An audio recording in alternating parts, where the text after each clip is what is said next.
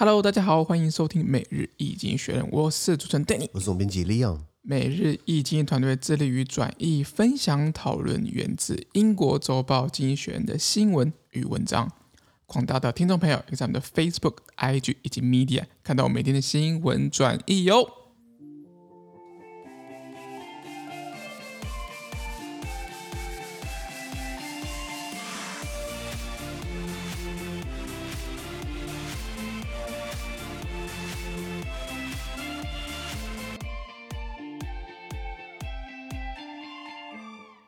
今天我们来看到从经济学界出来的新闻，我们看到的是九月六号礼拜一的新闻，而这些新闻呢也会存在每日经济学人的 Facebook、IG 以及 Medium 第五百八十五 po 里面哦。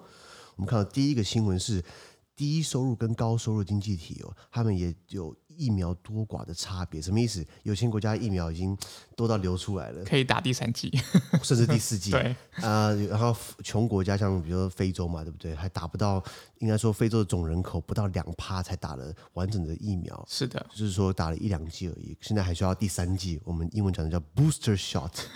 那谁发明的词啊？那呃，经济学校语文是这样子啊：G7 countries will have up to 1.2 billion surplus。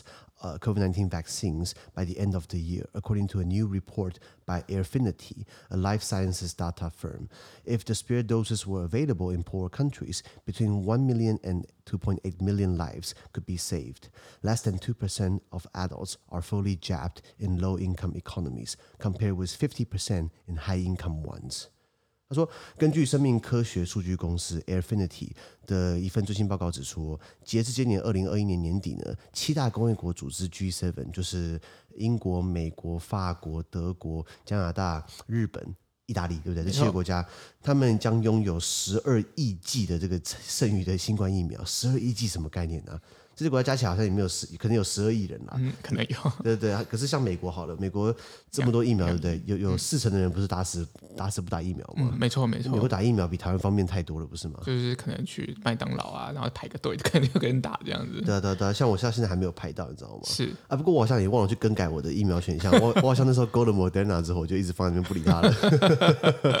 对，那现在好像。在打你要你要打 A Z 或是打高端 Medican Medican 叫高端，嗯，好像比较容易排到，对不对？嗯，是的。那其他就可能 B N T 我应该打不到吧？嗯，可能是优先那个那个年龄层。不然等我们等下录完之后，你帮我。弄一下那个系统，我我我改一下好了，我觉得都都都可以打，好不好？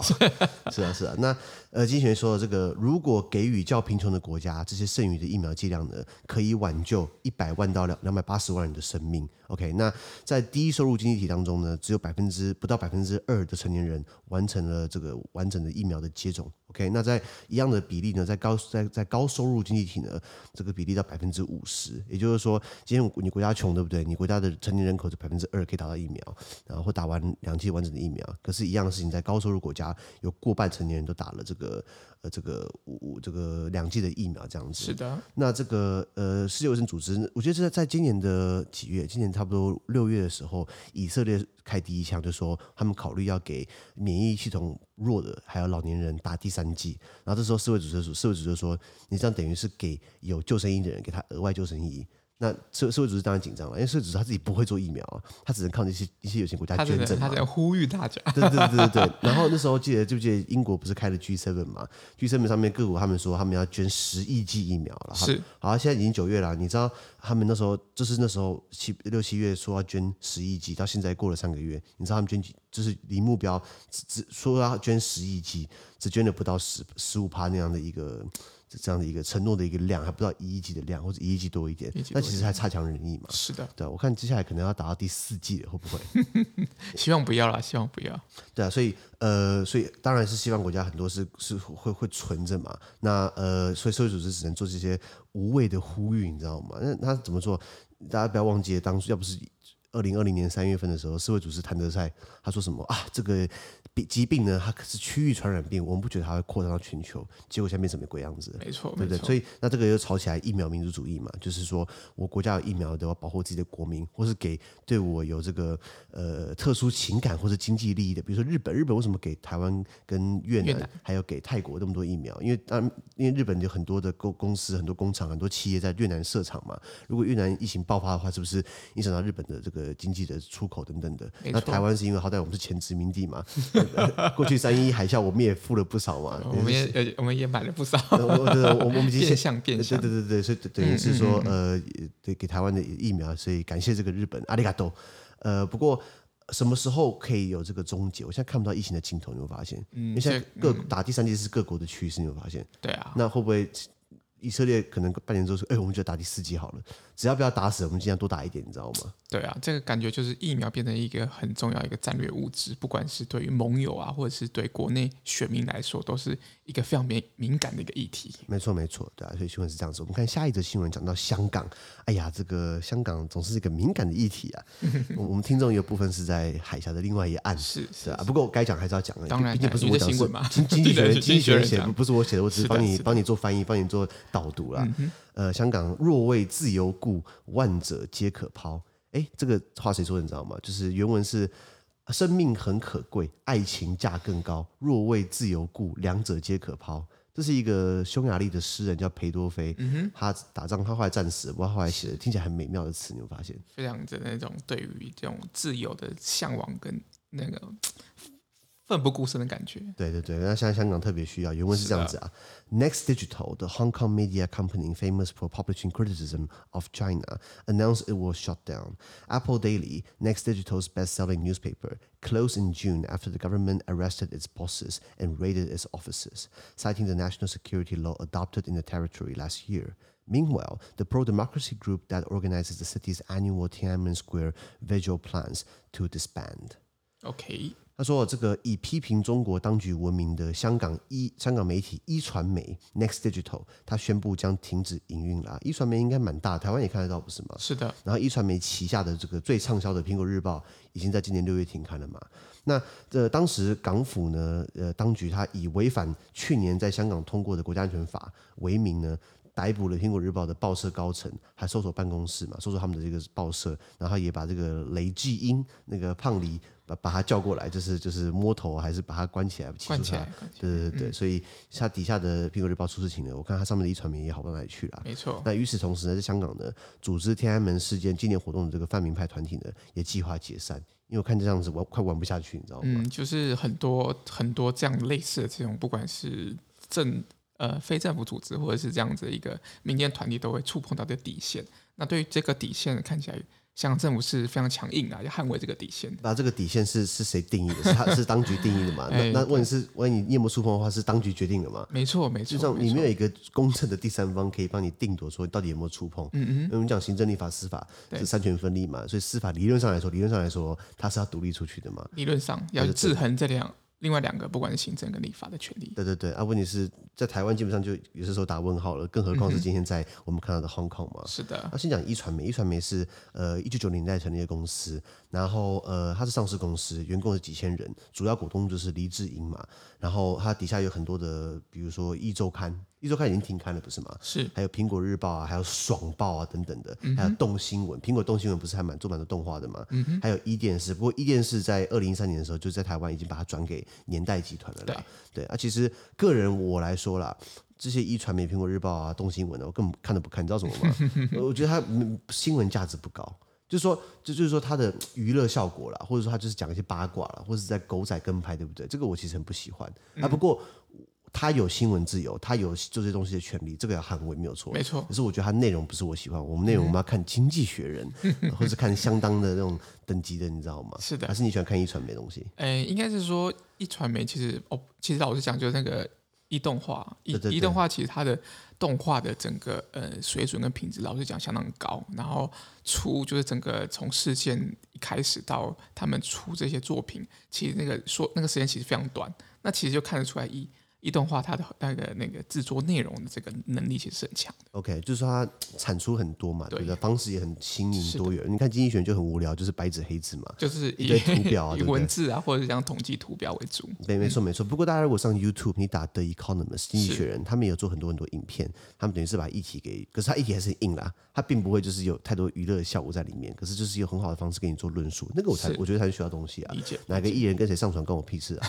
这是个人啦。嗯，对。不过现在在一个。呃，流量的时代，流量的时代，那看看起来有些议题确实是可以引起蛮多流量的啦。然后，当然英媒体可能就选择这样的路线。OK OK，就是大众市场嘛，对不对？嗯、哼因为经济学毕竟算小众，我们虽然小众，还是希望大家可以了解它，对不对？我之前有一次在外面呃参加，我们两个好像去什么欧洲节嘛，对，在今年的五月八号，我记得我在那个台北市的华山艺文特区，然后那时候我们在推广《每日经济学人》，是的，然后碰到一个一个女生，然后好像是学生吧，我说要不看《经济学人》，她就说哦不行，《经济学》我看到的话，我就我我我会有我会有梦魇，对，我会有阴影，然后跑掉了。我想说啊。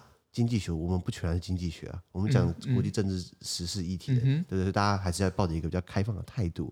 那这个态度可能在香港就没有了，因为 香港过了这个国家安全法，嗯、是的，国安法，它全名叫做《中华人民共和国香港特别行政区维护国家安全法》。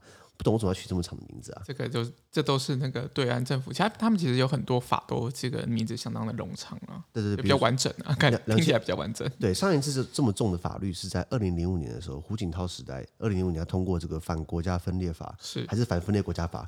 到底到底哪个版本我忘记了。分裂国家，分裂国家啊，那那那那个就是觉得说，哎，你是不是就是万一提倡不同的意见，你就会碰到刑责或罚则？嗯、那时候觉得就很重嘛。不过这个香港国安法其实呃更更更硬，是，而且它的立法历程非常。快哦！我跟你讲，它是在二零二零年六月一号列入人大常委会的立法工作计划，然后呢，到同同同一年二零二零年六月三十号，国家主席公布啊、呃、主席令四十九号，然后直通过。也就是说，他从最开始什么都没有，到最最后开到到到到最后他已经弄好，对不对？花一个月的时间，整整一个月。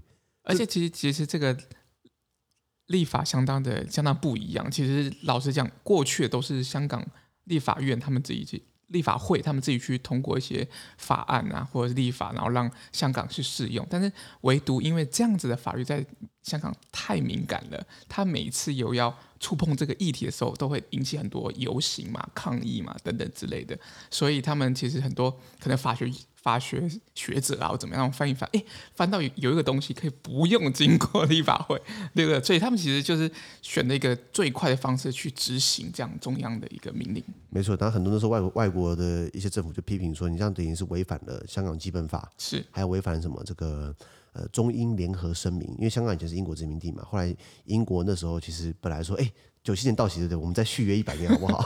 然后邓小平就很硬的说：“我打死不跟你续约。”就是怎么可能 让？就是给他拿回来。我我甚至不惜把香港的水资源，因为香港的水其实本它本土没什么水，它从深圳运过来，从中国本土运一些自然资源过来。所以那时候说我不惜把你的水电给你切断，你你就英国给我退出去。所以后来英国就好，那我们签个联合声明。然后邓小平就说嘛：“呃，舞照马马照五兆跑马照跳。”哎，不对。舞照跳，马照跑。对，五十年，五十，我记得五十年嘛，对对对，是一九九七到二零四七年。然后还有人问说，那那那五十年过后呢？邓小平就说：“如果五十年没问题，那就那就一直这样下去就好了。”是啊，是啊，这听起来蛮好听的。然后英国人傻傻就签了，你知道吗？这不是英国人第一次被骗啊！英国人在大家去查一下，一九三六年希特勒那时候刚崛起的时候，在德国啊，然后希特勒那时候开始在东并西并，并下苏台德，并下捷克，然后英国跟法国跑去跟希特勒见面，就说：“哎，你这样太过分了，你这样等于是在扩张哦。”然后，然后那个希特勒就是抱着一个诚恳的态度，跟英国首相张伯伦就说。苏台德地区，捷克是我最后的野心，我以后再也不会这个呃这个扩张了。扩张，那张伯伦就好，那就让你并驾捷，就这样就把捷克给卖了，你知道吗？然后后来就是拿着他跟希特勒签了一个这个这个协议，协议，他拿着拿着协议飞回到英国去啊，我换回了一百年的和平了，然后被打，然后这个这这这个叫做绥靖主义，就是等于是摆烂嘛。对，后来希特勒有妥协吗？当然没有，没有结束啊，所以就白痴嘛。所以捷捷克那时候也是工业大国，就这样被纳粹德国干走了，你知道吗？然后大家骂张伯伦，一直骂到现在，就是就是你你以为签了一纸协议怎么讲，那就就就就 OK 了嘛。嗯。所以英国那时候离开，英国在一九三六年就已经被希特勒搞了一回了。结果他后来九七年的时候有签中英联合声明嘛，说要保障香港，好像也没有到那么给力了，你知道吗？所以你刚刚讲的没有错，这个这个国安法它。过得其实很快，有几条我觉得蛮蛮蛮蛮有争议的啊。个人觉得就是说，你如果对当局有些批评，对不对？今天如果你有批评过，然后你只是在香港转机，诶，那他也可以把你这个扣扣下来，然后再把你送到其他地方去受审。那以前是以以前是有些人在对一些异议人士，他可能刚好在香港，突然人就不见了，然后跑到跑到内陆去，出现在人民法院。那怎么过去的不知道，反正他就是突然跑到他的司法管辖权里面。那现在那当然有人说是被绑架嘛，现在不用绑，为什么？香港可以就地，就地就是哎，就把你抓过来，因为我们已经有法院了，你知道吗？没错，没错。那那那那这个定夺都是司法单位说了算嘛？因为司法单位可不可靠？这个你可以去查一下 Freedom House 啊，或者国际特色组织啊，他们在评比中国的法律的这个独立性，那这方面应该是蛮大的一个问号，你知道吗？是啊，是啊。我们看下一个新闻，我们看到的是啊，在非洲提格雷战争，伊索比亚的创伤。伊索比亚是在东非，Ethiopia，他们打了这个内战。其实基本上这国家是很分裂啦，他们是联邦制国家，什么意思？你有中央政府，然后你各个邦，他们自己就是各自为政嘛。然后因为政治问题，后来打起来，就打到现在。原文是这样子啊：The Ethiopian army claimed it has killed more than five thousand six hundred members of uh Tigrayan Uh, of Tigrayan rebel forces. The two sides have been fighting in the north of the country uh, since November after after Abiy Ahmed, the president, ousted uh, Tigray's regional government. The conflict has brought civilian deaths in the region, forced thousands to flee, and caused widespread starvation. 嗯哼，他说，伊索比亚这个在东非的国家呢，他们军队声称已经杀死了五千六百多名提格雷的叛军成员。提格雷是在伊索比亚北部的一个州。 那自从去年十一月，伊索比亚总统阿比哈梅特阿呃阿阿比呃阿克梅特他免职了提格雷地区的这个政府官员之后呢，双方一直在北部作战，一直在打仗。那这个冲突已经导致了该那个地方的平民的死亡，迫使数千人逃离，还造成了大规模的饥荒。因为怎么讲，中央政府可能打不赢提格雷，他就把你封锁起来。那你封锁起来的话，你没有食物啊，你没有一些资源，对不对？他就用用这种方式把你饿死啊，所以已经变成是一个人道危机嘛。联合国也想要去。呃，缴获一下，也想要去调停一下。调停。如果联合国有用的话，对不对？那事实上就不会长这样子了。是的。对，提格呃，这个伊索比亚好歹是这个非洲大国，人口有一亿多，人口是破亿的，它是非洲人口第二大的国家。第一大我记得是西非的 Nigeria，奈及利亚好像，奈及利亚人人也蛮多在西非。的。东非的话就是伊索比亚，是一个呃呃呃很一个一个贫穷的国家，这样算了，而且出了很多。呃，伊伊索比亚它是内陆国家，它的右边是索马利亚，索马利亚最有名是什么？海盗嘛，对不对？所以，所以它不是一个很稳定的国家。哎，这国家出了一个叫坦德赛，你知道吗？哦，对对对对对，他就是伊索比亚人。是，重点是现在提格雷战争呢，它是在二零二零年去年十一月从打到现在，就是提格雷呃提格雷的州政府还有伊索比亚的这个联邦政府两边发生内战。那这个白话文就是说，提格雷地区他们要办选举嘛，那中央政府说你不能办选举。因因为提格雷他一直是各自为政，他也也不是说他独立，他就是一直各自为政，然后他不听中央政府的话，然后中央政府就说你不准办选举，然后我就硬要办，然后结果中央政府就说那我办全部免职。他免职，他对不对？我我不给你免职，那我们就打起来了，然后搞到中央中央政府把提格雷的这个执政党把它宣布为恐怖组织，然后一直打到现在。那这个 提格雷是这提格雷人民解放阵线，呃，这个在在当家的。By the way，谭德赛也是这个党的成员，你知道吗？哦，谭德赛的党籍就是在提格雷人民解放阵线，你知道吗？是是是对对对对，蛮有趣的。对对对，那那所以嗯，目前看起来就是一直在打这个内战。那这个内战比较不一样的是，它并没有很多我们讲它它它它并没有形成这个。代理人战争 （proxy war），所谓代理人战争，就像叙利亚，呃，或者像越南，或者像或者像韩战一样，就是说，可能你表面上是两个国家在打，后面各自上各自有各自的老板。呃，美国跟俄罗斯在后面撑腰。比如说，你看一下，呃，委内瑞拉，我们聊委内瑞拉，委内瑞拉的那个那个独裁者马杜罗，后面是俄罗斯嘛。然后另外一边是欢瓜伊多，瓜伊多他就是由西方国家支持嘛，所以他变成一种代理人的形式。伊索比亚这个坑。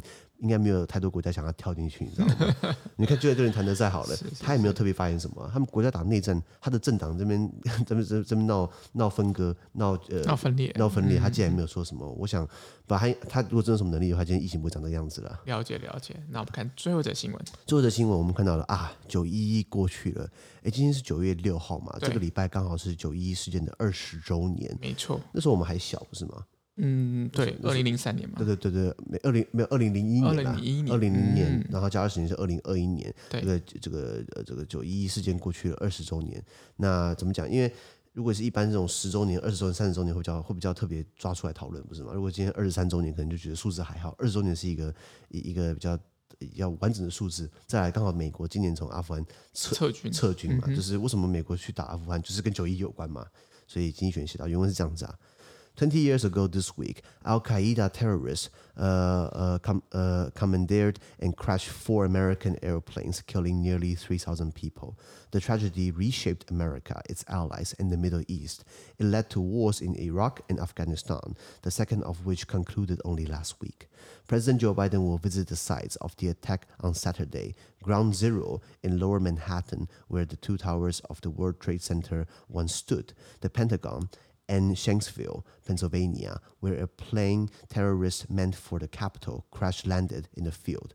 Some 1,800 survivors and loved ones of victims had accused Mr. Biden of, of, renegade, of, of uh, on a promise to release the findings of a government investigation, which they think may reveal the complicity uh, of Saudi Arabia. Most of the terrorists were Saudi, uh, though the kingdom denies involvement. But last Friday, Mr. Biden ordered to review and, and declassification of documents within six months. Now he will focus on honoring those lost. 嗯可以。翻译翻译，他说。二十年前这个礼拜呢，盖达组织或是称为基地组织 Al-Qaeda，他们的恐怖分子呢，挟持并坠毁了四架美国民航机，造成了三千人死亡。那这场悲剧重塑了美国以及美国盟友还有中东地区的地缘政治版图。所以不，所以不只是说美国被攻击了，美国的盟友也被也被拉下水了。中东地区要打仗了嘛？那美国进去打仗，所以整个是。改变了这二十年下来的中东地区的一个形势。那刚讲到，它导致了伊拉克以及阿富汗战争，其中阿富汗战争到了上礼拜才结束，美国才撤军，不是吗？那美国总统拜登呢，他准备在这个礼拜六，也就是九月十一号当天呢，他到几个遇难的这个地点，比如说曾经耸立世贸大厦这这个双塔的曼哈顿下城。这个这个 Manhattan 呃 Lower Manhattan 就是曼哈顿是一个纽约市的一个区嘛，那一个一个一个岛嘛，那是美国金融重镇等等的。那他那那边本来就两个两栋大楼是世贸大厦嘛，那那边是第一个被攻击的，所以是我们讲原爆点 Ground Zero，他要去那边。还有美国国防部五角大厦 Pentagon，然后还有这个在宾州有一个地方叫做呃 Shanksville，呃，它这个地方本来是恐怖分子也是挟持飞机，要拿那个飞机去撞美国的国会的山庄。OK，那可是后来机上的飞机上的这个老百姓反抗，所以后来飞机直接坠毁在宾州的这个 Shanksville 这个地方，所以拜拜登他去这个地方去悼念的意思啦。那大约有一千八百名幸存者还有受害者们的家属呢，抨击拜登违背了公布政府调查结果的承诺。什么意思？就是说拜登事情过了二十年，总要解密嘛。你可能当下有些比较敏感啊，国家安全啊一些东西不敢讲，对不对？那那所以拜登说他公布这些调查的一些结果，那他没有马上没有马上公布，大家就说你在攻北查，对不对？你就你就变白贼翼了。了 解了解。那那这个呃，不过。为什么不敢马上公布解密？是因为哦，里面可能会举发沙地阿拉伯牵连其中的内幕。沙特阿拉伯，沙特沙特阿拉伯是美国在中东地区一个很大的盟友嘛，非常重要的盟友。对，不只是金主嘛，因为石油跟他买，然后武器也是卖给他，对不对？然后美国在那边需要投射力量的话，也是靠沙特阿拉伯。But 哦，但是哦。大多数恐怖分子在那个时候是沙特阿拉伯人哦，很有趣哦。不过沙特阿拉伯的那个他这个他是他那个当家的人就说：“哎，对不起，我我们没有参与其中。”他否认，当然要否认啊，这种东西能承认吗？对对对，原来说，比如说你有没有偷钱？哦，我没有偷钱，有偷有偷的人也是没有偷，不是吗？没错没错。对对。那上礼拜五呢，拜登他下令哦，在六个月之内哦，要重审并解密调查的这个政府调查结果文件。那所以会怎么看呢？我也很期待看下去，就是说。到底是谁在里面，你知道吗？那因为他有太多阴谋论了。因为他们说，呃，你知道美国为什么这么挺以色列吗？因为美国的钱都在以色列人手上嘛，所以犹太人在美国影响力很大嘛。然后他们就说，在九一一发生的的前一天呢，很多犹太人收到通知，那天叫你不要去，不要去世贸大楼上班，会出事情，有有有这种消息存在。然后就是，或是美国的情治单位已经知道了可能会有一些攻击，只是他没有特意去防范什么。那为什么？放着人民让他死，是因为你要有一个理由发动战争，你知道吗？所以这种苦肉计的方式，那这都是阴谋论，这些没有获得证实。所以解密两岸会不会讲，我们不知道。可是如果就算这些阴谋论如果成立，对不对？政府打死不会承认。你拿美你拿美国人民生命开玩笑，玩笑啊、为了啊为了发动战争，你知道吗？是啊，是啊，这东西永远都是石沉大海了。可是可是美国这么呃管那么多的国家，我就不相信他们没有说，情报单位并不就是没有收到任何的消息，应该是有消息，只是他们轻忽了。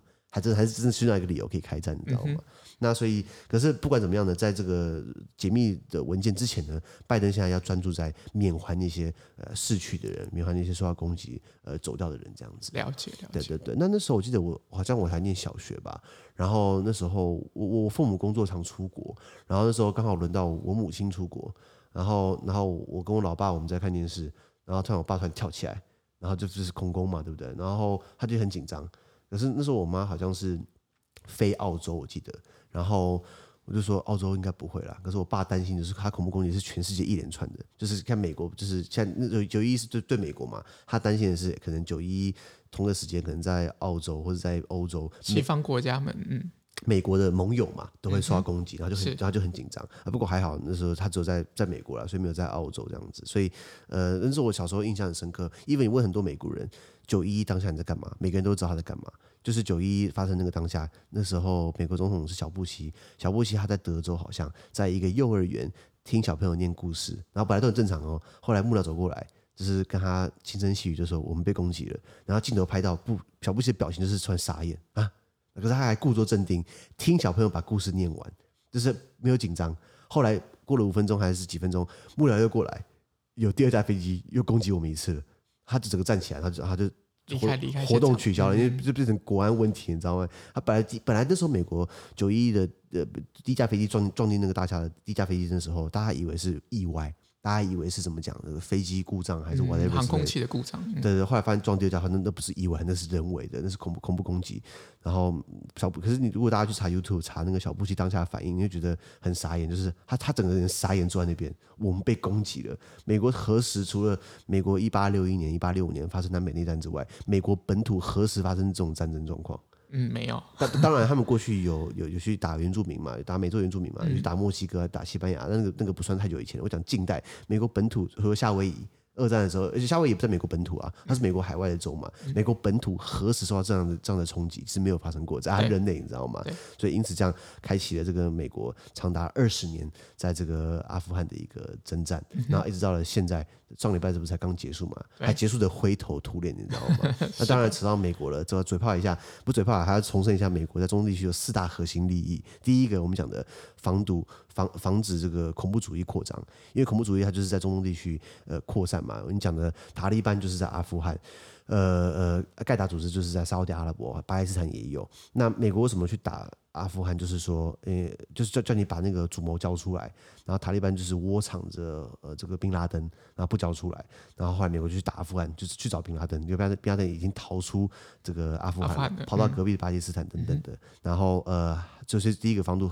恐怖主义扩张，第二个就是防呃防堵核武器扩张，因为美国怕大家都有核武嘛，他有他可以有核武，你不可以有啦。所以伊朗想要搞核武，所以等于是可以去压住伊朗，呃，然后说伊拉克有大规模毁灭性武器去打海珊，对不对？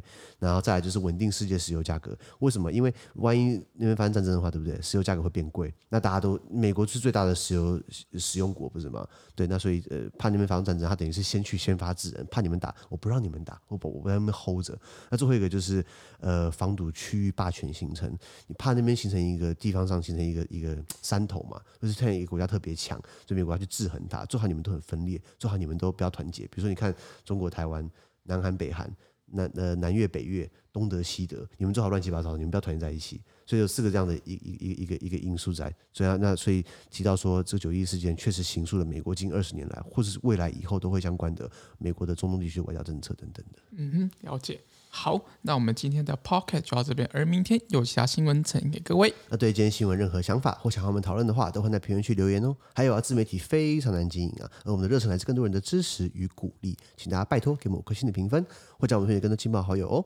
资讯都会提供在每日一经云的 Facebook 粉专，也大家持续关注我们的 Podcast、Facebook、IG、YouTube、Media。感谢你收听，我们明天见，拜拜。拜拜。